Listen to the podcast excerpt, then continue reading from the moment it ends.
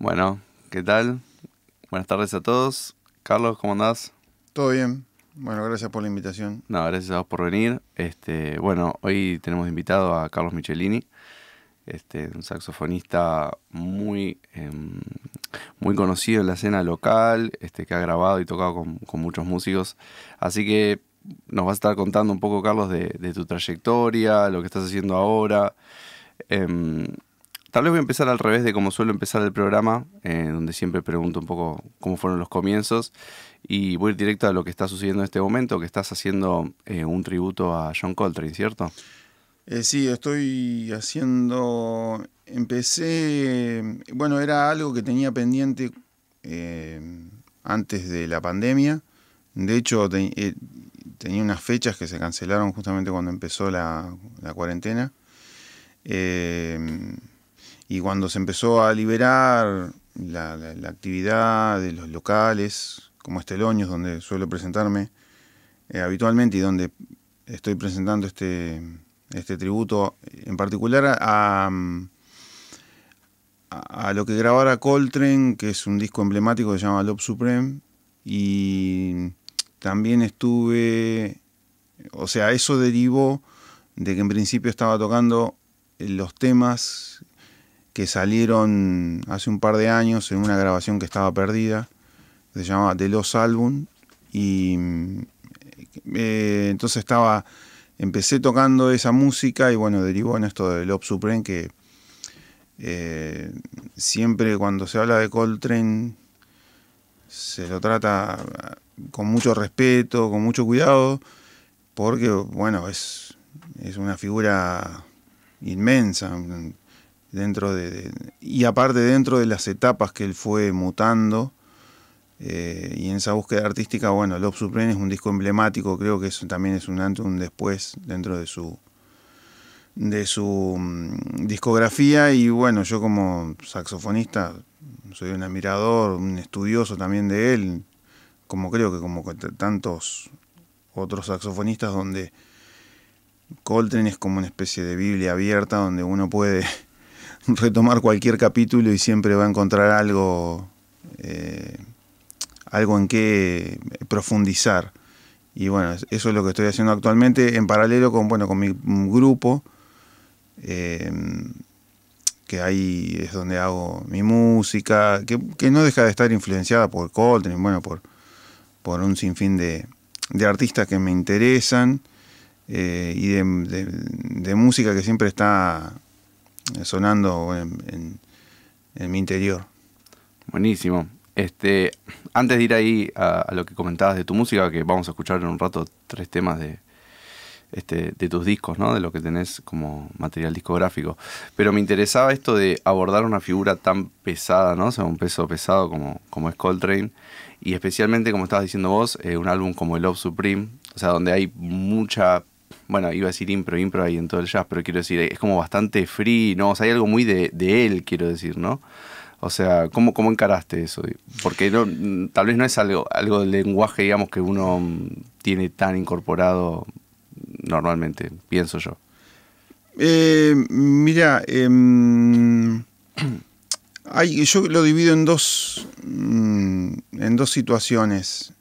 Eh, por un lado está la cuestión técnica propia del instrumento eh, y los elementos que él utiliza en, términos musicales, como son pentatónicas o, recursos armónicos que él fue desarrollando, diferentes tipos de cadencias, donde la música mm, por, por ahí son grandes pedales, eh, ya en contraposición de lo que sería el vivo, donde hay una actividad armónica muy definida entonces él utiliza esos pedales y sobre ese mm, pedal él va tejiendo sus propias cadencias, armonías. Em, y también, y esa, mm, también eh, lo mismo, esa mutación dentro del sonido, donde ya no es un sonido mm, eh, de una tradición del vivo, en, términos del sonido que produce el tenor y ya hay una también hay una exploración dentro de, como una amplitud dentro del sonido eh, que él desarrolla. Eh, Eso es con, respecto a las cuestiones técnicas y analíticas y racionales. Y por el otro lado está todo esa, ese mm, punto en común que él desarrolló a través de su, em, por ahí, camino hacia la trascendencia a través de una manera más espiritual. Eh, incluso hay, hay algunos registros de él. Hay un libro que se llama de, de Josep Latif, que es un saxofonista que integraba el quinteto de el sexteto de Canon Adderley, eh, un hombre que vivió, que falleció hace muy poco, em, donde este músico, José Latif, escribió un libro donde es un, un compendio eh, donde de, muchísimos recursos de escalas. Yo diría que es más tirado como una, una cuestión más de la música clásica y un compendio de escalas eh, de árabes, o sea, es, muy, es un, libro, un libro muy interesante. Y en, la, y en el prólogo de ese libro hay dos dibujos, que fue un obsequio que le dio Coltrane, donde hay todo un sistema de como una cuestión más geométrica y una geometría sagrada. Eh, eh, podemos referirnos a Pitágoras, eh, da, da para, para, ver cómo él se involucró en una, en una cuestión a través de la música a una cuestión más espiritual a través de la, a través de la música y de los recursos. Y entonces yo encuentro muchos elementos que él, que utiliza en el Love Supreme donde hay una coincidencia, donde yo puedo relacionar intervalos, las distancias entre una sonido y otro, que responden a esa geometría que decididamente creo que él estaba involucrado, y donde también tiene ese poder y esa fuerza que por ahí uno no, que emana de ese disco, donde por ahí mucho uno no puede entender o no puede racionalizar, pero sí se siente captado o una cuestión hasta media eh, como si fuera un imán, como muy, muy poderosa. Y mm, entonces creo que esos dos, esas dos vertientes que yo encuentro, trato de, bueno, de, a través de mi, eh, de mi persona, bueno, tratar de un poco aunar eso como siempre sucede, sin ser una, una vaga copia. Eh, y incluso yo he tenido, cuando, cuando he ensayado con el grupo, porque claro, cuando son pedales y donde esta cuestión está la libertad del jazz, y donde hay un pedal donde no hay una determinada pauta en, en cual eh, eh, llevar el discurso melódico a través de la improvisación, puede llegar a ir por lugares equivocados, donde yo, yo lo considero medios vulgares. ¿Cómo, sería eso? Eso me interesa. Y por ejemplo, puede haber un pedal y el pianista puede sugerir, o, por ejemplo, eh, el Lob Supreme tiene una base media afro que puede derivar en un Latin jazz, por ejemplo, entre comillas. Mm. Y eso yo no quiero. Claro, no, no es la idea. No, no es la idea. O sea, como. Es como que eh, es ponerlo, o sea, es llevarlo a un lugar más material y tiene que ser todo lo contrario. Y los pedales creo que funcionan como una especie de trance y donde él va tejiendo estas cuestiones que yo le digo geometría sagrada a través de la música, de los intervalos. Él usa, por ejemplo, mucho eh, intervalo de segunda y de quinta, eh, y eso lo va traspolando, lo va, lo va cambiando de tonalidades. Eh, hay mucha repetición, insistencia, como si fueran estrofas o frases de, una, de un salmo. Yo creo que él, él en ese disco es, va por ese lado. Entonces eso es lo que yo trato de, a través de, bueno, de, de, un poco de yo haber estudiado eso, haber humildemente haber entendido, eh, cuando llegue el momento de tocar, yo dejo que fluya lo que, lo que me surge en el momento, pero ya eh, situándome como en esa, en esa posición. Y bueno, con el, grupo quiero que también entienda esa, esto que estoy hablando. Tremendo lo que contás.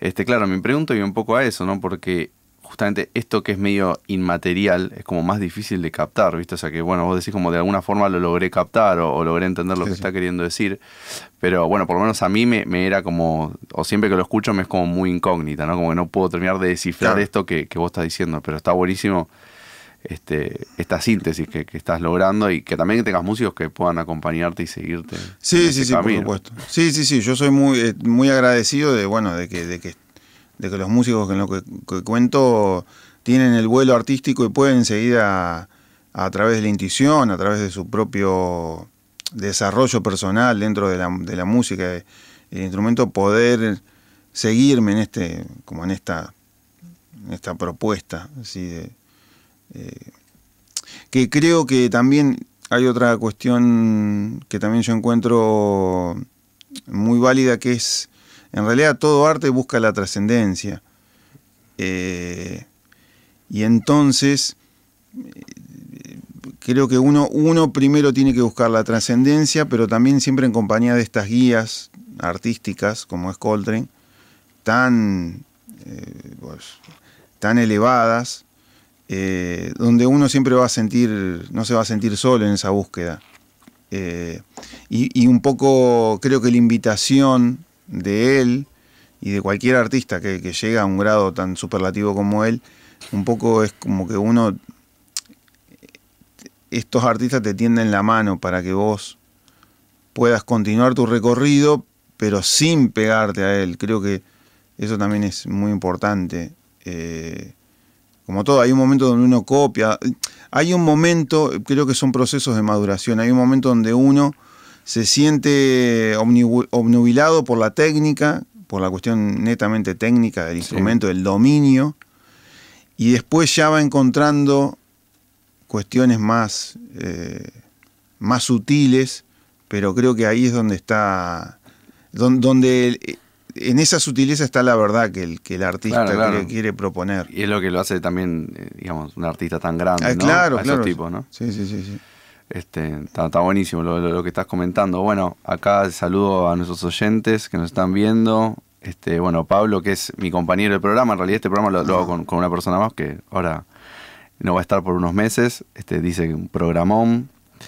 Este, saludan de orquestas, coros, grande gaucho, dicen. Este, y acá Pablo me comenta que el libro es Repository of Scales and Melodic Patterns de Joseph Latif. Porque aparte me, olvidé de contar esto. Eh, eh, Latif, bueno, son, eh, son de estos afroamericanos donde buscaron acercarse a sus raíces africanas, un poco a través de la, del Islam, bueno, como Muhammad Ali.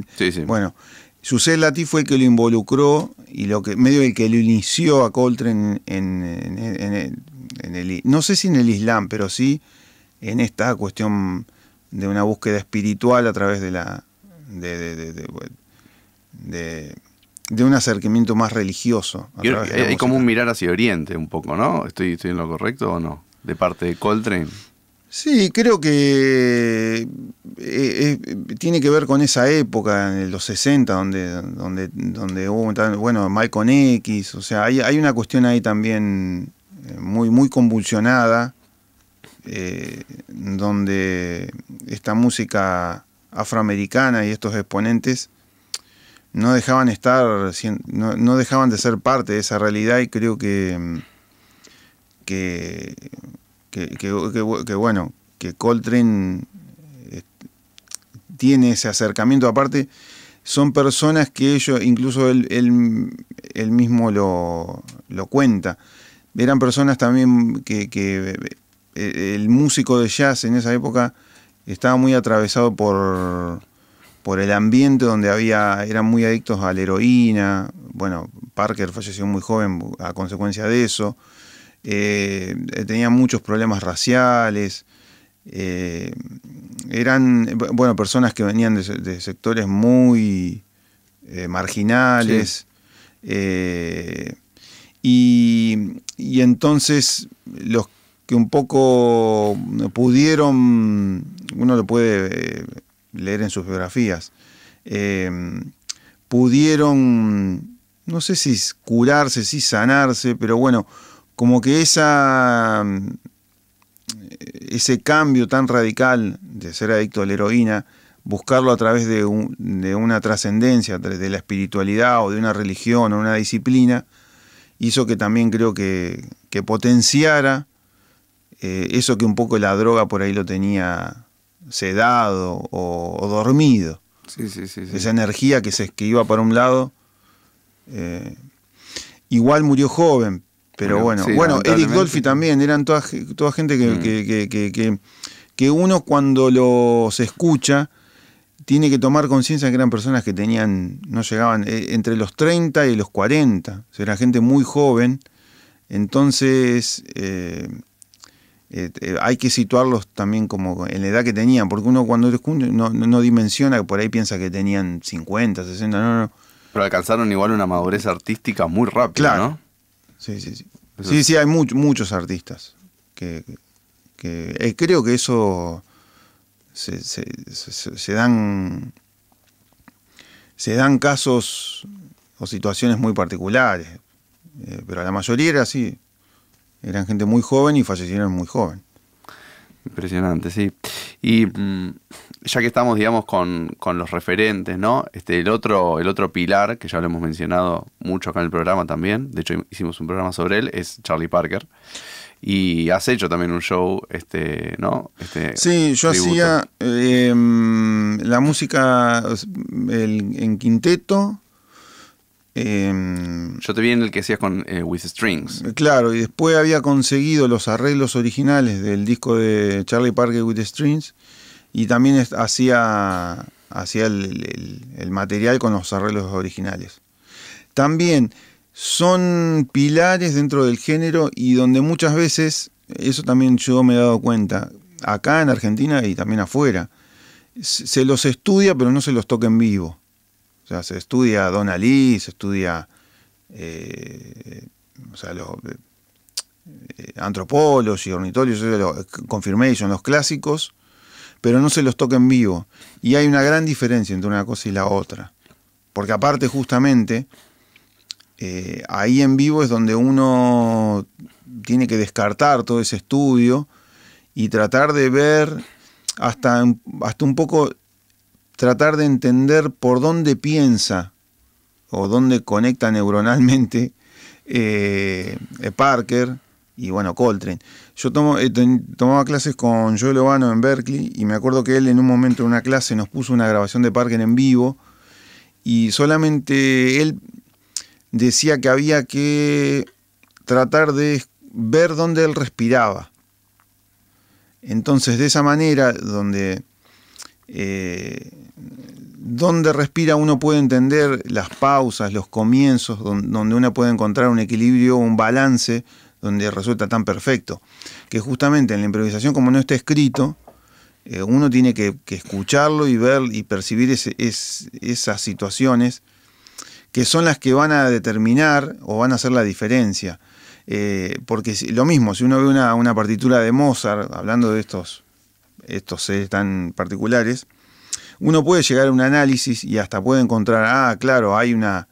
También hay un balance en el tiempo donde, donde, está la pregunta, la constatación, la cuestión analítica, y puede encontrar también proporciones áureas de alguna manera, volviendo a esto de la geometría sagrada, donde hay un equilibrio y hay un balance y donde, claro, justamente eh, ese es el componente que lo hace cautivante, que lo hace trascendente y donde hasta personas que no entiendan la música se sienten atraídos. Bueno, estas personas creo que también a través de su desarrollo personal y, bueno, sus condiciones particulares, manejan por, el, lado de la intuición lo, los lleva a tener ese control y ese dominio. Eh, eh, y bueno, y volviendo a la negra, entonces él decía, respiren como, vean dónde respira y van a poder, van a poder entender esta lógica tan, tan, tan, tan hermosa de, bueno, en particular era de Parker. Pienso un poquito en, bueno, en mi, experiencia, ¿no? Porque es la única a la que puedo remitirme como estudiante y qué iluso que es uno cuando cree que las notas son los que, o sea, solamente las notas son lo que hace que un artista suene como suena, ¿no? Y mirá lo que estás diciendo vos, ¿no? De esto que te marcaba yo, Lobano. Claro. Digo, el nivel de sutileza de, fíjense dónde empieza la frase y dónde termina. O sea, cosas que tal vez uno las pasa por alto y en realidad son igual o más importantes que la nota que está eligiendo. Son, claro, son, porque aparte eso te va después a llevar a pensar dónde, cómo, cómo él piensa. O sea, cómo él va, cómo su mente va pensando o se va anticipando incluso a, la armonía, dónde va a resolver, eh, dónde utiliza el vibrato, dónde no lo utiliza. Eh, eh, creo que también, por ejemplo, Chet Baker también es una persona que, maneja, bueno, Miles, lo mismo. Son muy, muy, em, muy precisos en, en, dónde tomar silencios, dónde, en qué registro utilizar. Eh, referentes hay muchísimos eh, y creo que uno tiene que siempre, son como una, un faro, donde uno tiene que, que sentirse alumbrado y ir por ahí. Sí, sí, sí, está, está buenísimo lo que decís porque es esto que nos pasa a todos, ¿no? Los que estudiamos esta música, de que, bueno, uno digamos, eh, ve esas figuras que las admirás, también te apabullan un poco a veces. Tenés que seguir por ahí, pero tampoco tenés que ser una copia de eso porque termina siendo, ¿no? Es como que hay, que hay que lograr tomar todo eso, pero pasarlo por el filtro propio y me parece que ahí está el desafío que lo hace difícil. Sí, yo para mí, cuando uno encuentra este tipo de análisis, eh, naturalmente va, se va a dar cuenta que no tiene, no tiene que ir, no tiene que ser una copia. Eh, por lo general, los que piensan que copiándolo, eh, los que copian justamente piensan que lo importante son las, notas. Y, es, como lo que está detrás de las notas. Y en este caso es el momento, por eso te digo, cómo piensa. Cuando uno, cuando, si uno entiende cómo está pensando y dónde respira, es previo a la ejecución de la nota, al surgir, a la manifestación de la nota. Entonces lo que copian se quedan con, como, como si fuera eh, con, con, con, la superficie. Sí, con la superficie y con lo que se ve, pero no con el no lo que está detrás. Entonces uno, lo que pasa que claro, como todo proceso de aprendizaje, primero uno tiene que ver la nota eh, y empezar a, ver todo, todo, lo, todo lo, que, lo que ya estuvimos charlando, todo el proceso anterior a eso. Eh, es lo mismo, creo que en el arte es, la esencia. Eh, eh, Miguel Ángel decía que, él en, la, en, el mármol ya veía la, ya veía la creación, él solamente ya tenía que, o sea, visualizaba ya lo que, lo que iba a hacer y solamente lo que tenía que hacer era como eh, como dejar que apareciera a través de sus manos. Es exactamente lo mismo. Eh, y eso, y, incluso en, en, la cuestión pictórica o en la escultura, es también muy evidente, porque ellos justamente, yo estuve muchas veces en el Hermitage, que es el, Palacio de Invierno de, de, en Rusia, en San Petersburgo, y veía como los estudiantes se ponían al lado de Rembrandt y claro, igual tenían que copiar el color, iban pero punto por punto. Claro, es un proceso que hay que, hay que transitar, hay que pasar para luego después empezar a, a indagar eh, lo que está mm, como vedado o escondido, que es por qué, por ejemplo, Rembrandt pintó eso, qué significa, el equilibrio, y bueno, ahí ya uno se hace involucra desde otro lugar. Eh, creo que, ese es a, lo que uno tiene que apuntar. Sí, no, es súper interesante lo que estás diciendo, eh, concuerdo totalmente, y acá déjame hacer partícipe a la audiencia, sí, sí, sí. que nos dice, bueno, interesante todo lo que expresa, eh, nos dice Ana, y que admirar no implica pegarse, ¿no? Como este, bueno, lo que estamos, estamos diciendo. Bueno, Pablo pone hashtag datita, sí, una tremenda data que está tirando acá. Este, y bueno, dice, sí, ver la línea, Ana dice de vuelta, ver la línea de pensamiento del músico, actor, pintor, plasmado en la pintura, el texto, alucinante como transmite la unidad de un artista. Sí, yo pienso lo mismo. Se nota que este proceso, digamos, lo, vivenciaste y, y nada, o sea, yo, o sea, uno sabe que es así, pero a veces como que hay que pasarlo para tenerlo tan en la piel, ¿viste? O sea, a veces como que uno se, se queda medio con, con, con lo que está afuera porque cuesta llegar a eso, pero bueno, es un proceso, como decís vos. Es un proceso y es, eh, bueno, yo le invito a, cualquiera que, en cualquier disciplina, eh, o sea, es, el, porque lo, más enriquecedor es justamente el proceso y después, bueno, ahí ya está la voluntad de cada uno, el compromiso, la situación particular en la, la, la que uno está viviendo. O sea, no, uno no se puede, también es importante que uno no se puede abstraer como ellos tampoco se abstraían. Eh, o sea, e, es, es una vivencia eh, muy personal, muy particular. Em, y siempre, eh, claro, en esto está la honestidad de cada uno. O sea, no. Es, el, también el artista, como está en juego su ego o su también tiene que un poco lidiar con eso para que el ego no tome un papel preponderante donde en realidad es ahí juega un papel como de engaño. O sea. Acá hablamos en, varios episodios con, invitados y, cuando no había invitados también con Pablo em, sobre a veces, digamos, es como difícil salirse del deber ser, ¿no? Y hay un poco un deber ser del músico de jazz, como hay un deber ser de todo, digo, o sea, de cómo es el arquetipo del músico de jazz. Y uno, no sé si muy sensatamente, pero tiende como a decir, bueno, voy en busca de eso, pero a veces eso se separa un poco de lo que uno es y, tal vez como no atarse esas definiciones, ¿no? Identidades tan rígidas. No, no, para mí... Eh, como todo, o sea, hay, eh, hay, hay, muchas, eh, sobre todo en, esta situación actual donde hay tanta información, sí.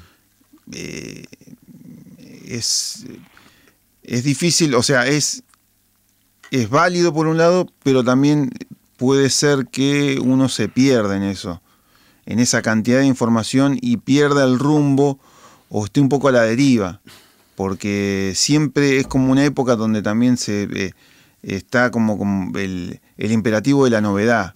Es tremendo. Y entonces yo creo que hay que... Tremendo, en, mi opinión, negativo. Claro, claro, eh, hay que tener, o sea, hay que ser lo mismo, hay que tomarse como un silencio eh, y, ver, es, ver eso que puede ser contraproducente. o sea, yo siempre lo mismo, soy no crítico en el sentido negativo, pero sí de saber en qué medida esto es válido o qué no, o hasta qué grado me, lleva por un lado que no es el que no es el que realmente yo siento. Eh, y en base a eso, bueno, uno poder tener la conciencia eh, tranquila, que, siempre, por eso digo, siempre tiene que ser con, con la más profunda honestidad con uno mismo, con uno mismo. Eh, eh, yo, eh, así yo lo considero, ¿no? Lo mismo, este tipo de cosas nadie te lo va a decir. O sea, a mí hay también, ahora no tanto, pero creo que en mi época siempre había una idea de o mm, una idea de que, uno encuentre un maestro, como si fuera un maestro budista, y que te ilumine, que te dices, tu camino es este. Completamente falso. Ah, claro, eh, y también los procesos de maduración son muy personales. Em, y entonces yo creo que que, toda experiencia uno la puede, la puede toda experiencia de, personal, de vida, eh, puede encontrar su, su decantación dentro de, dentro de la música o dentro del arte. Eh, sin lo mismo, sin la vara de de ningún preconcepto ni tampoco, ah, no, claro, no soy Coltrane, no, no, no puedo ser Parque, no, no, todo lo contrario. O sea, eh, eh, no, no, no, tiene que ser con lo que uno sienta y lo que uno ame y, que le, surja y que bueno, que se siente, que se sienta eh, congraciado con lo que hace. No, me parece buenísimo lo, que estás diciendo, me sirve mucho a mí también en lo personal y creo que también es algo que debería aparecer bastante en, en las instituciones. Es un poco difícil, esto, o sea, uno lo, digo, lo escucha, pero es como que es difícil enseñarlo, ¿no? Porque no, claro, yo la, y ahora me también eh, quería la concluir con esto. A mí de de todos los profesores, grandes profesores que tuve en Estados Unidos, acá, nadie me dijo que hiciera tenés que hacer esto. O sea, nadie. O sea, ellos por lo general te dan los elementos, las herramientas para que vos las desarrolles y siempre te van a invitar a que vos cualquier propuesta eh, te van, te van a alentar. O sea, yo eh, ninguno me dijo, no, tenés que tocar el tenor solamente, tenés que tocar el clarinete, tenés que tocar el alto, no, si tocas Coltrane no puedes tocar Parker porque son diferentes. ninguno, o sea, nadie me dijo, nadie me, me, me, me, determinó un camino, no, no, no, todo lo contrario, es como que me, cada uno me abrió diferentes caminos donde uno opta o no no, está, buenísimo y bueno, aprovecho esto para enlazarlo con la primera escucha que vamos a hacer hoy. Perfecto. Este, y, y, porque, porque tiene mucho que ver con todo lo que estás diciendo, ¿no? O sea, vos tocando, eh, digamos, la, música de Coltrane o de Parker, que son referentes inmensos y requieren estudiar el lenguaje que tenían ellos, también te permitiste de golpe grabar una chacarera o grabar temas, digamos, que tienen que ver con lo latinoamericano, ¿no? Y ese lenguaje aparece ahí también, pero no aparece como, eh, digamos, eh, o sea, aparece orgánicamente eh, incorporado, ¿no? No como un, injerto raro. Sí, no, es como un copy-paste. Exacto, exacto. Así que eh, vamos a ir a escuchar el primer tema de hoy y después lo vamos a comentar un poco y seguimos hablando al respecto, que se llama Chacarera Below Zero. Es de tu primer álbum del mismo nombre, ¿no es cierto? Nombre, sí. ¿2003? 2003, sí. Perfecto.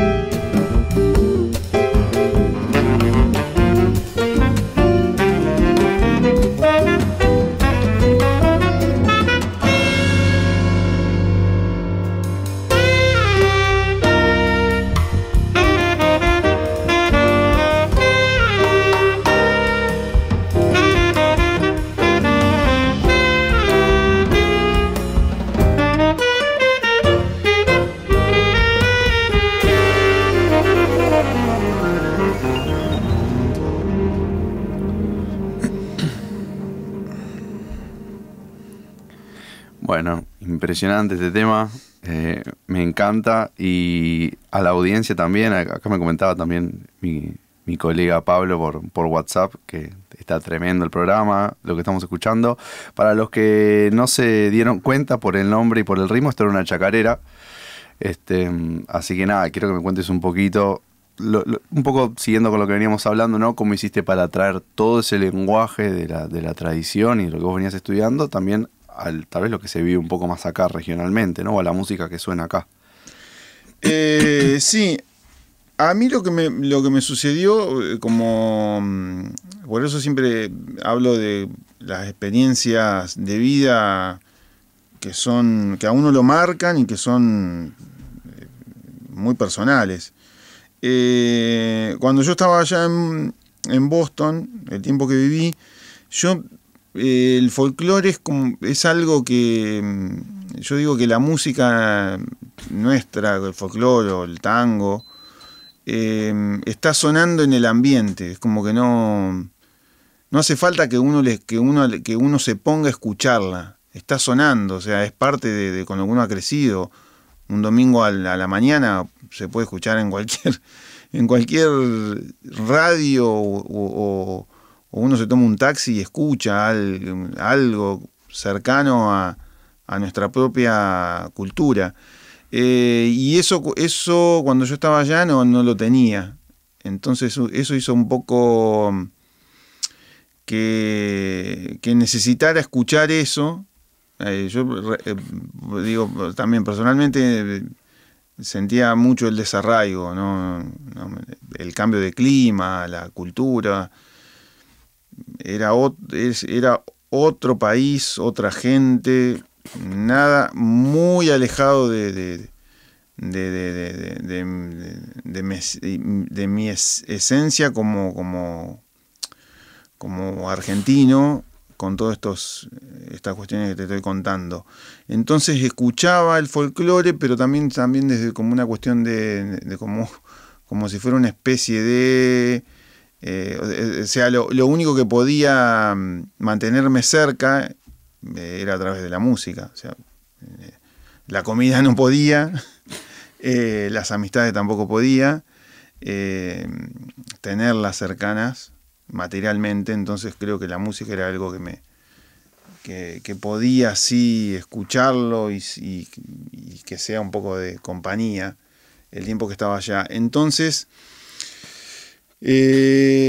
cuando cuando yo tengo que dar, el, se llama el Senior Recital, que es el concierto como si fuera de, para recibirme, también tenía la libertad de poder tocar estándar, de poder invitar a, profesores, también no tenía ninguna eh, ningún condicionamiento. Y entonces dije, bueno, voy a aprovechar y voy a tratar de buscar una, un acercamiento entre de todo lo que estudié, en todo lo que me, que me, interesó, por lo cual yo me fui a Estados Unidos, y tratar de como de, congeniar con nuestra música.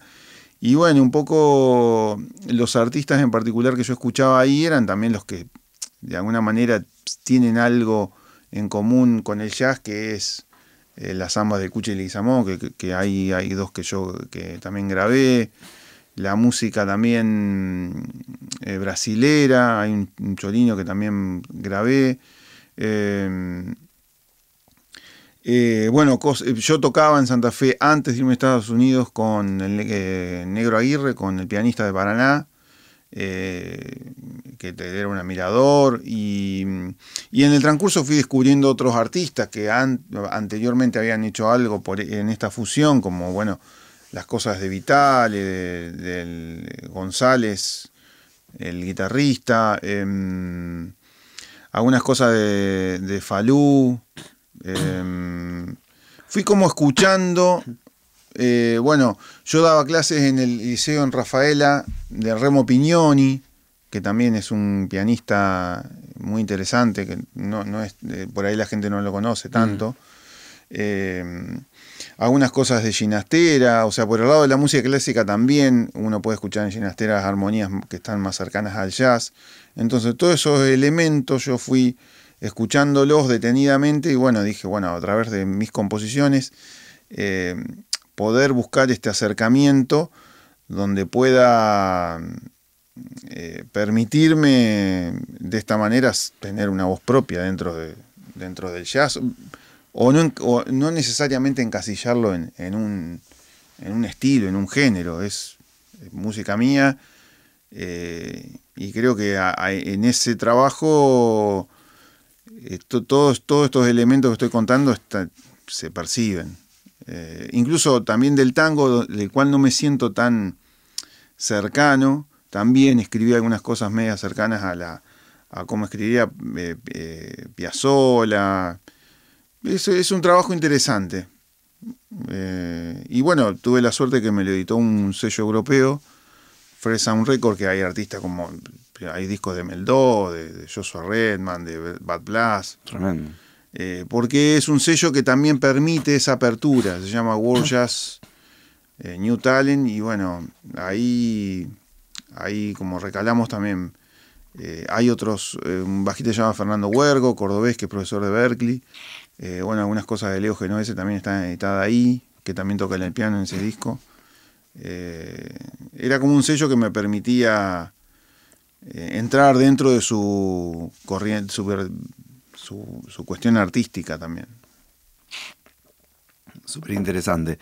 Acá me dicen en el chat, se suena todo, me encantó además la convivencia de piano y guitarra que se le suele huir muchas veces y cómo funcionaba sobre la base de chacarera. Claro, y también en ese disco lo, interesante es que también eh, todos son músicos argentinos.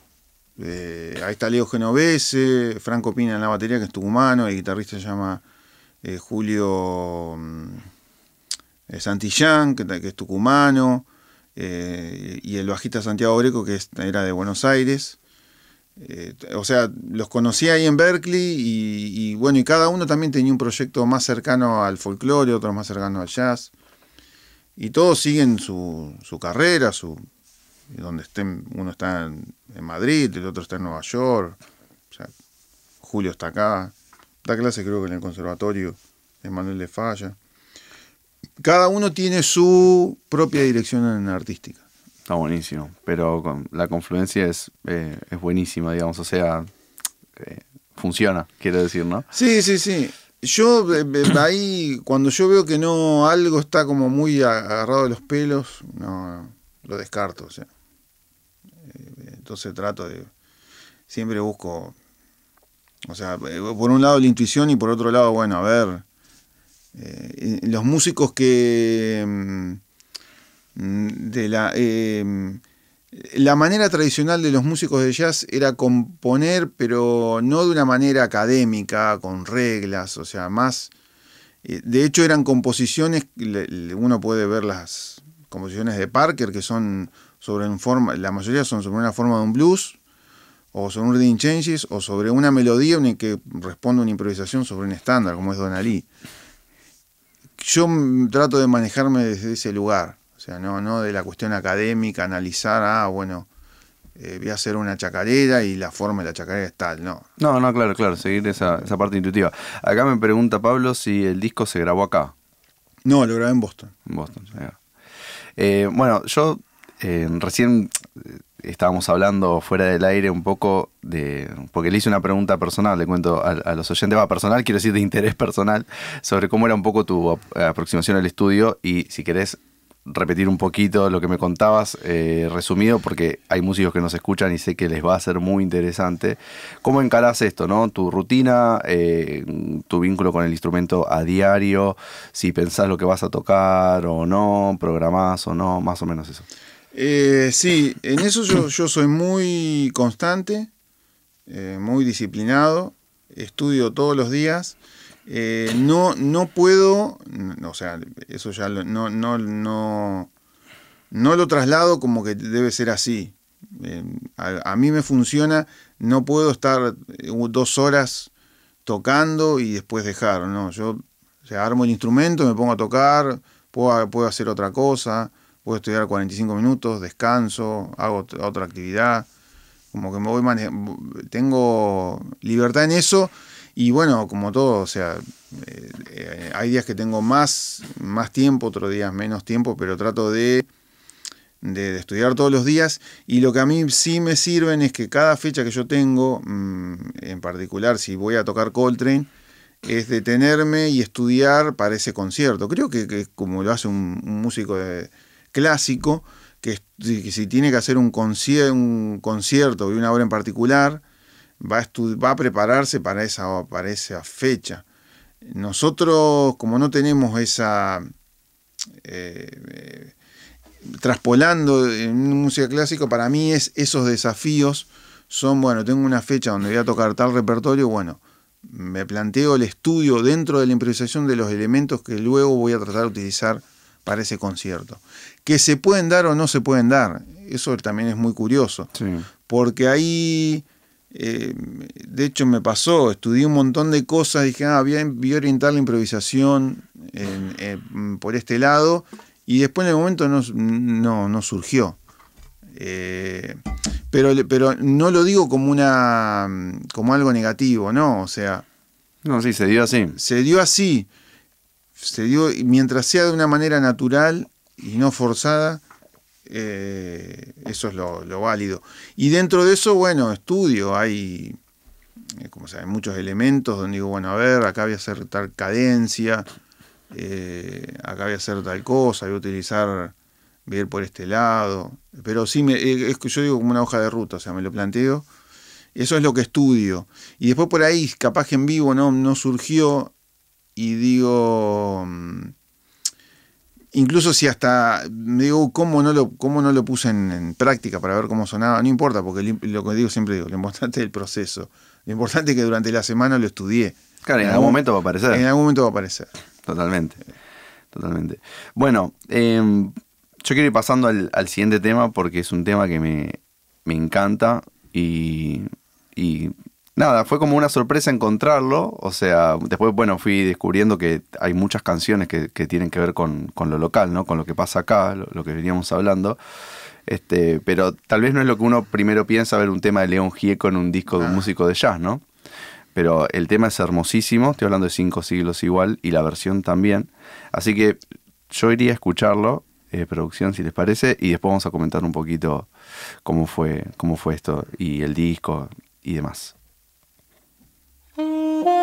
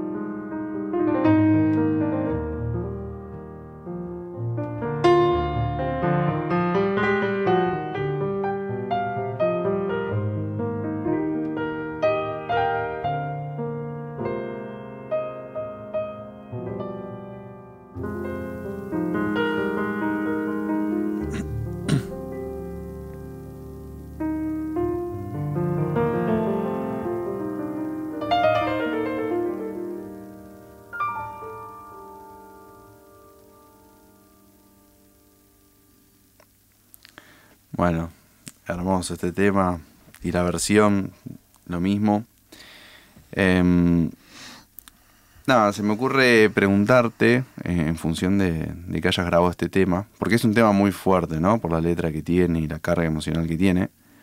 Tal vez es una pregunta un poco obvia, pero digo, el jazz es una música instrumental, en este caso lo tocaste sin letra, pero el tema tiene esta letra tan potente es un poco una declaración de principios tocarlo también, o, o lo elegiste por la letra, digo, o simplemente te gusta el tema y lo, lo pusiste en el disco y nada más. No, eh, lo eh, creo que son todos los elementos. A veces eh, hay ciertas obras que no, que por esas cuestiones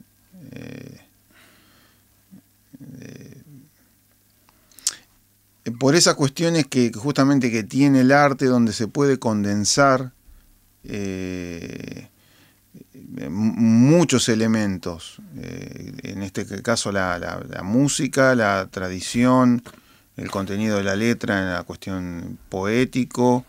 Eh, yo no, la verdad que no desconozco cómo le surgió a León Gieco, pero, pero son esos íconos o, hitos que se generan dentro del arte, eh, que justamente están para e, el arte también está para eso.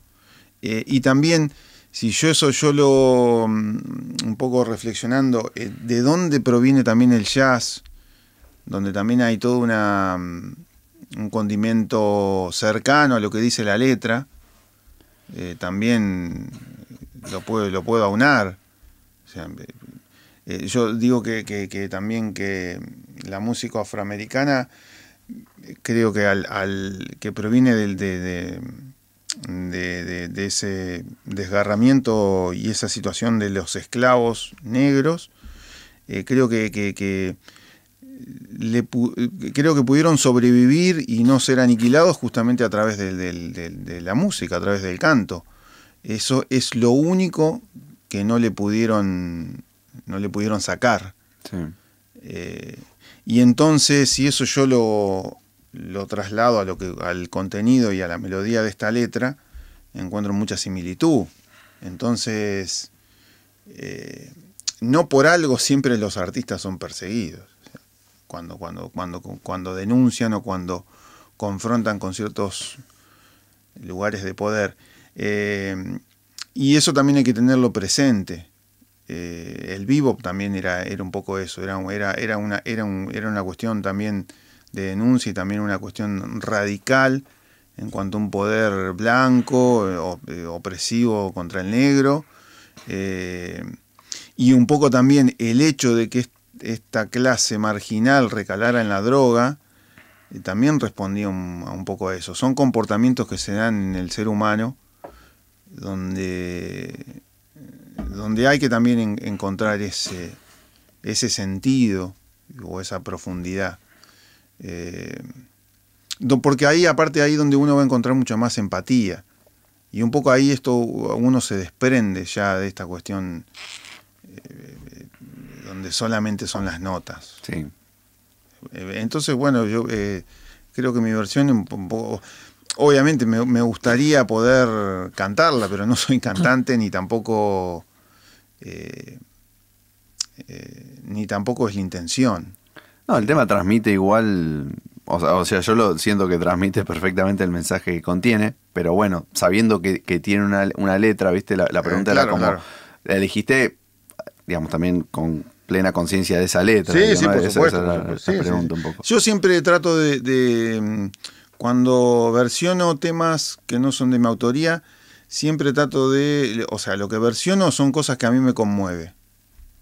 Eh, esa es como la, es una buena regla, la premisa. Sí, sí, una buena premisa. Que, me toca una fibra íntima y que bueno, eh, obviamente no hay tantas cosas que me conmueven porque hay tan, tan, tantos artistas eh, importantísimos y tan, tan, tan profundos que no, no puedo hacer todos. Claro. Pero bueno, pero es un poco también rendirle tributo a, e, a ellos y también ver cómo que también, honestamente, mi trabajo sirva como de trampolín para, que, para, para motivar a otros a que a un poco que puedan surcar o que vean que no hay un límite eh, determinado para poder uno adentrarse en utilizar el, jazz o lo que uno quiera y poder volcarlo, o viceversa, o músico de, de música latinoamericana o argentina o folclore o tango pueda direccionarlo para ese lado. Que incluso eh, los, tipos que realmente van, van haciendo rupturas dentro de, los diferentes géneros es porque tienen ese elemento que un poco que lo que, o sea, contienen la tradición, pero tienen un elemento eh, diferente metido en esa en ese entramado de la tradición. Totalmente, no es ni la novedad vacía, digamos, o sea, por la novedad, ni tampoco copiar y no, no, exactamente lo mismo. No, no, y eso, eso, es, y eso es lo que lo mantiene vivo. Eh, la vez pasada eh, hay una frase de Mahler, que él decía que la tradición es el, la tradición es el, es el no me acuerdo de textual de las palabras, pero la tradición no es el, el el, eh, la transmisión de la llama... Es la, no, la tradición es la transmisión de la llama viva, no de las cenizas. Claro. Y mal, lo dice mal. No, y es así, totalmente. Esto me parece que si uno ve cómo es la, historia de la música y del arte, se comprueba bastante, ¿no? Que lo que vos decías, todos los artistas que fueron disruptivos tenían una carga muy fuerte, digamos, de, las raíces, pero también tenían la libertad de ir explorando más allá no, no se quedaban atados a nada. Bueno, acá tenemos algunos comentarios más. Eh, Guillermo nos dice muy buena música y presentación. Eh, y que no sabe por qué, pero le hace acordar al libro Zen en el arte de tiro al blanco con flecha. Sí, no lo leí yo, el libro no Yo lo leí hace mucho tiempo y siempre lo recomiendo a alumnos. Ah, mira, ¿y de, eh, qué, de, qué, de, qué trata? Y un poco, bueno, esto que hablábamos antes del tema de la disciplina, y la rutina eh, es, un libro donde mm, cuenta la vivencia de, un occidental, entre comillas, eh, de cómo a través de, la disciplina del tiro con arco, que dentro de, la cultura oriental, ahora no me acuerdo bien, no quiero, no, quiero decir si era Japón o no sé, eh, bien, pero e, e, era la explicación de lo mismo, de todo el proceso donde justamente el, tirar al arco tan, tan visual y tan objetivo, que es dar en un blanco, en realidad va explicando todo el proceso que involucra para poder llegar a ese, a ese objetivo. Eh, y también eh, en la cultura, también, no sé, los que hay, eh, algo similar, que me acuerdo que también está en el libro, lo leí hace mucho tiempo, que es los que pintan caligrafía con también que de un, de un solo, o sea, de, de, un, trazo. de un solo trazo, está, ahí ya está depositado todo el proceso anterior para lograr que ese trazo sea perfecto. Eh, o sea, hay un equilibrio, hay una... y, y también no deja de ser, no deja de ser por ejemplo, en esto del trazo, la situación de uno de la improvisación, porque uno es el momento, es uno en el momento donde no, no, no puede pensar, no puede como parar. Entonces es lo mismo. Entonces lo que uno estudia es el proceso para que ese momento, se, las condiciones se den para que en ese momento uno pueda tener el dominio eh, de, todo, de todo lo que, de todo el del bagaje y todo lo que estudió anteriormente para depositarlo en ese momento, en ese instante. Que también leía en otro libro, eh, hablando de, también de, como de, la, de la creación em, espontánea, eh, era de un libro pero que hablaba de poesía, pero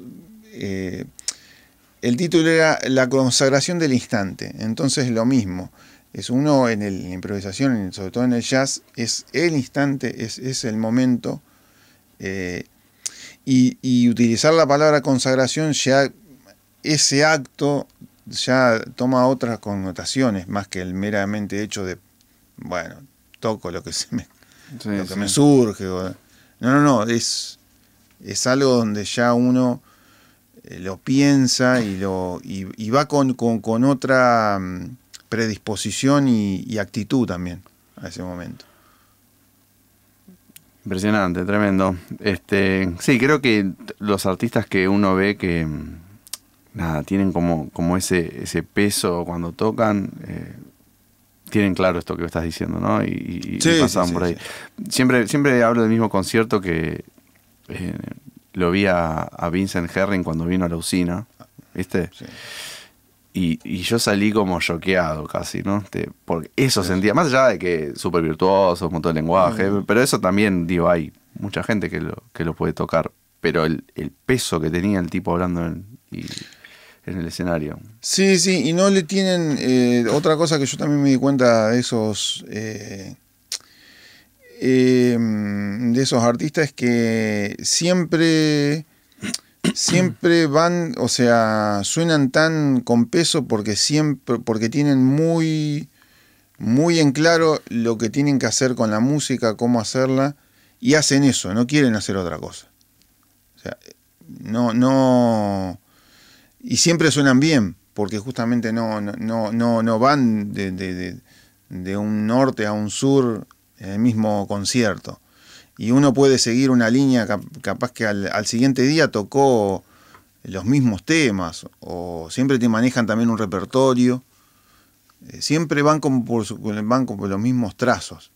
No, no quieren hacer nada eh, descabellado, son conscientes de eso, de también, bueno, como todo, de sus limitaciones.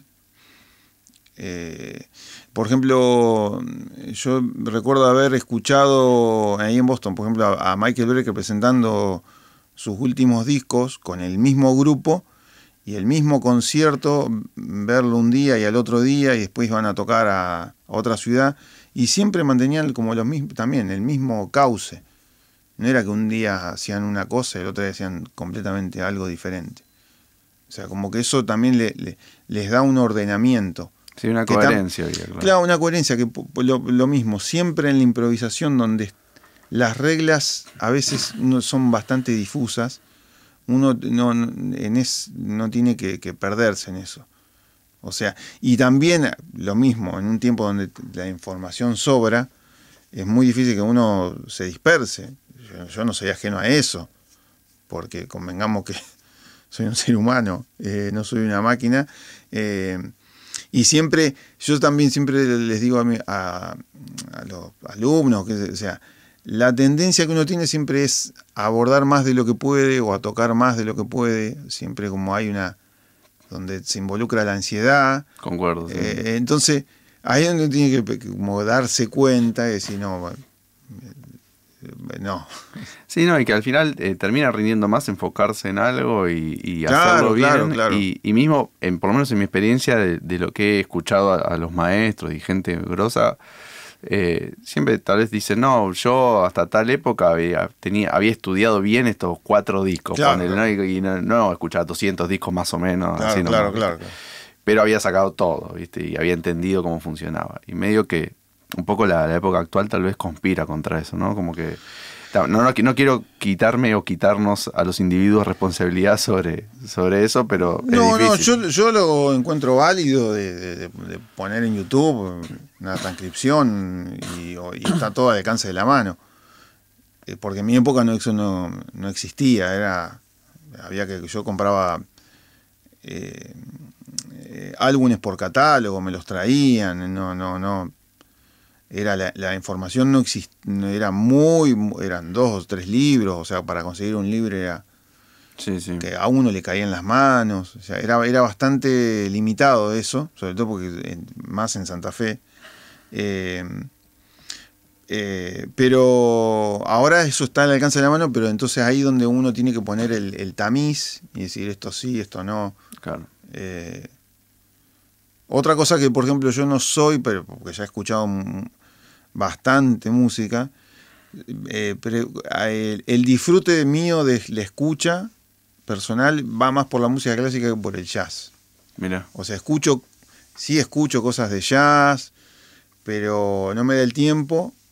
Entonces, por ahí cuando escucho algo de jazz es más para, para entender ciertas cosas que quiero implementar. Claro, que estás estudiando. Que estoy estudiando. Y después sí, la, la música clásica eso sí lo, lo escucho, sin tampoco la cuestión analítica que, que, es que, que, me, que, hago cuando estoy con el jazz. Claro. Decir, ah, acá tocó tal cosa sobre... No, no, no. Música clásica dejo que, corra y, y, no sé qué, o sea, tampoco sé, ni, ni, me, ni sé qué, qué, qué, sinfonía estoy escuchando, a qué periodo, si es romántico, romanticismo, si es clasicismo. Está bueno eso también, como tener distintos eh, enfoques o acercamientos como a la, escucha, ¿no? Claro. Según, cada situación. Ahí ya me sitúo más del lado del oyente, no tanto de que está del, del, generador. Pero bueno, ahí tal vez también se está alimentando otra parte que es como más lo, lo, emocional o lo, intuitivo también, ¿no? Y, y, está buenísimo. Bueno, eh, nada, esta charla está interesantísima y tenemos para hablar dos horas más. Eh, ojalá pudiera ser así. Pero tenemos que, escuchar el otro tema y después, bueno, tenemos otro programa, ¿no? Así que no quiero dejar de em, comentar lo que están diciendo los oyentes. Bueno, acá orquestas y coros eh, dicen en relación a lo que hablábamos antes, cuando cerrás la puerta de un tacho en Buenos Aires suena a tango, aunque lo maneje un yacero. Hablando de esta impronta. Este, bueno, acá después si quiere orquestas y coros puede confirmar si es un, amigo en común que tenemos. Em, Leslie dice impresionante. Hanna Franjul dice me encanta el jazz y aguante Carlos. Em, la flecha no va al blanco, el blanco se acerca a la flecha, dice Rubén. Y Alejandra Silva es dar en el propio centro. En relación a todo esto que venimos hablando, ¿no? De cómo es un proceso que uno va armando. Sí, sí, yo em, hay otros libros también que son interesantes. Uno se llama Free Play. Ese lo ha nombrado mucho, no lo he leído. Ese también es muy interesante. Y hay otro libro que se llama Cartas a un joven poeta de Rilke, también que es muy interesante. Buenísimo. Eh, hay, otro, hay otros, El Tao en la música. Eh, yo he leído varios libros, no, no, no, o sea, esos son como libros interesantes de, leer, eh, donde hay una, conexión en, en, encontrar otras disciplinas y que uno las puede trasladar a la música. Eh, hay un libro de Paul Klee también sobre el arte, el arte, ahora no me puedo acordar. Hay, hay, muchos libros, pero esos son interesantes, eh, de, poder, eh, de, tener una cuestión, una guía más como eh, o sea, fuera de, fuera de, los métodos musicales. Sí, sí, sí, algo que no es tan concreto tal vez. Claro, que habla más del, arte donde uno también uno lo puede, lo puede situar en, una, en, en, un lugar donde pueda comprender más por qué uno hace lo que hace.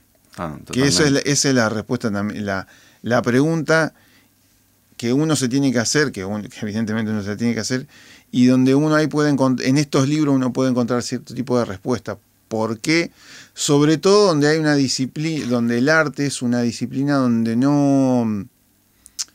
Eh, eh, eh, es bueno como, como, es una disciplina dentro de las cuestiones no sé, artísticas humanísticas donde no donde uno necesita nutrirse de otras de otras de otros elementos fuera de la, de, la cuestión, lo mismo, del tecnicismo.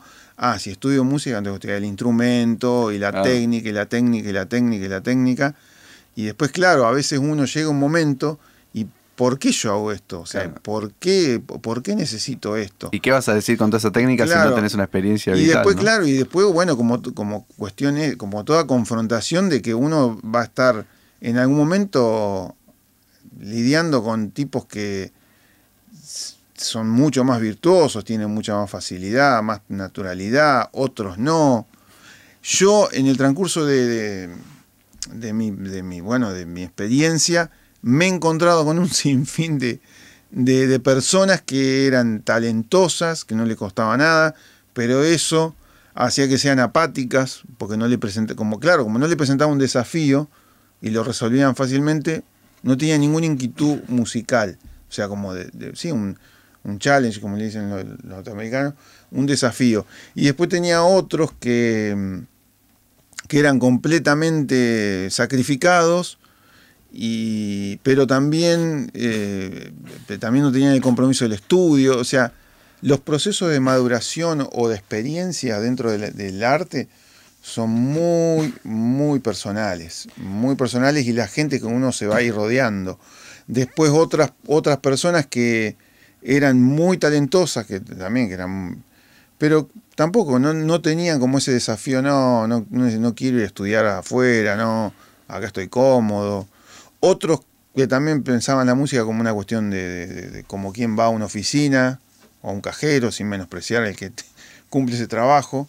Eh, y eso también no se da también en el marco de, ah, porque en tal país, porque también hay mucha idealización, ah, no, porque en, tal país, en el primer mundo, por eso son así, o porque no, porque en Rusia tal cosa, o sea, yo eh, como trabajé mucho tiempo en cruceros, también me permití tener colegas de diferentes partes, de diferentes... Eh, de diferentes em, eh, como de, diferentes tradiciones dentro del estudio, académico, no académico. Entonces, no, no, no, no, hay, no, hay que idealizar mucho en eso. Claro, es algo que es propio del ser humano, ¿no? O sea, digo, estos enfoques. Pienso también que de alguna manera, con lo bueno y lo malo de cada enfoque, también eso enriquece el panorama. Digo, o sea, como que el resultado artístico, ¿no? Tal vez para un músico más mental o y virtuoso y otro más intuitivo. Y bueno, todo esto que decís vos, ¿no? El proceso es extremadamente personal, también desemboca en que el fruto de ese proceso también es muy personal. Y como que uno puede escuchar nada, artistas como con encares muy distintos, ¿no?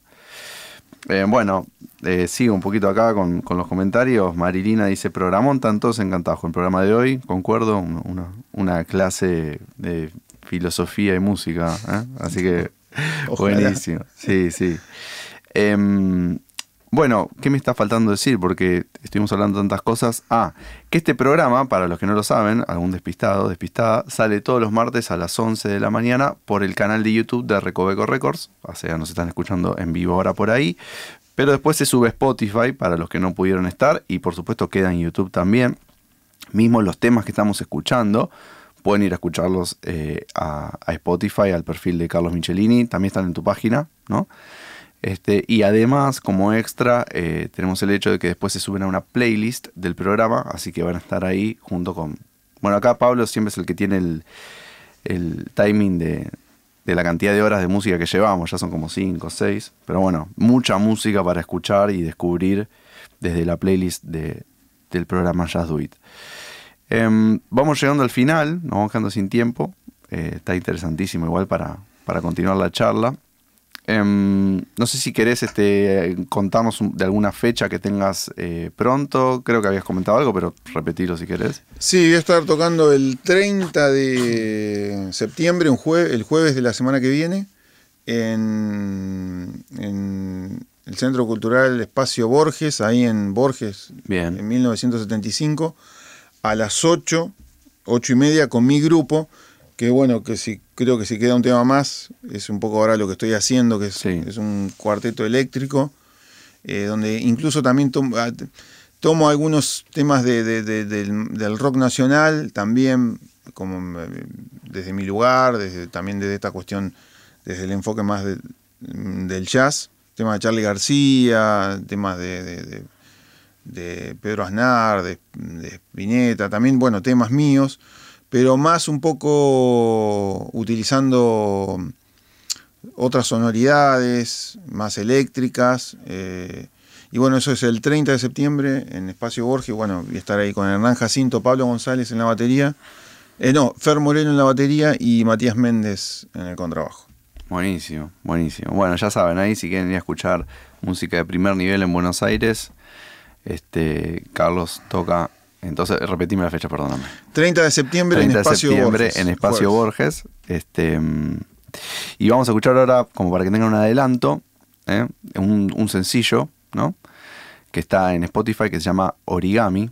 Lo grabaste hace un año, dos años. Dos años. Hace dos años. Y bueno, agradecerte otra vez más, eh, por supuesto, como siempre, a Producción, al Gorra, que está ahí este, bancando todo.